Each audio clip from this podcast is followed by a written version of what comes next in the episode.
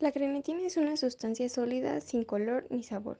Su contenido es 85% de proteínas, 12% de agua y de 1 a 2% de sales. Es además una proteína versátil con propiedades como fuerza de gel, viscosidad y transparencia, lo que hace posible deliciosos manjares como las gelatinas.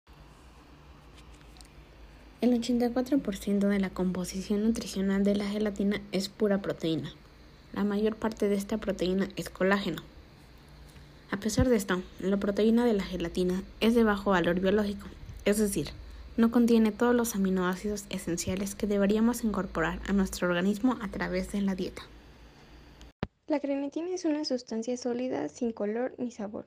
Su contenido es 85% de proteínas, 12% de agua y de 1 a 2% de sales.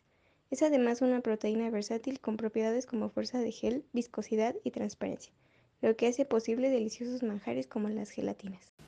Hablemos ahora del agar, también conocido como agar-agar. Es un polímero gelatinoso de fórmula C12, H18 o 9, obtenido principalmente de las algas rojas Gelidium y Gracilaria, mejor conocido como un componente solidificante de los medios de cultivo bacteriológicos.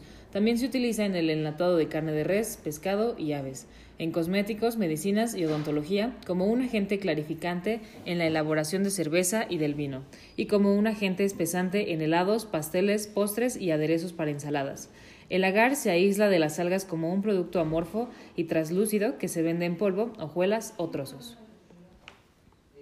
Aunque el agar es insoluble en agua fría, llega a absorber hasta 20 veces su propio peso.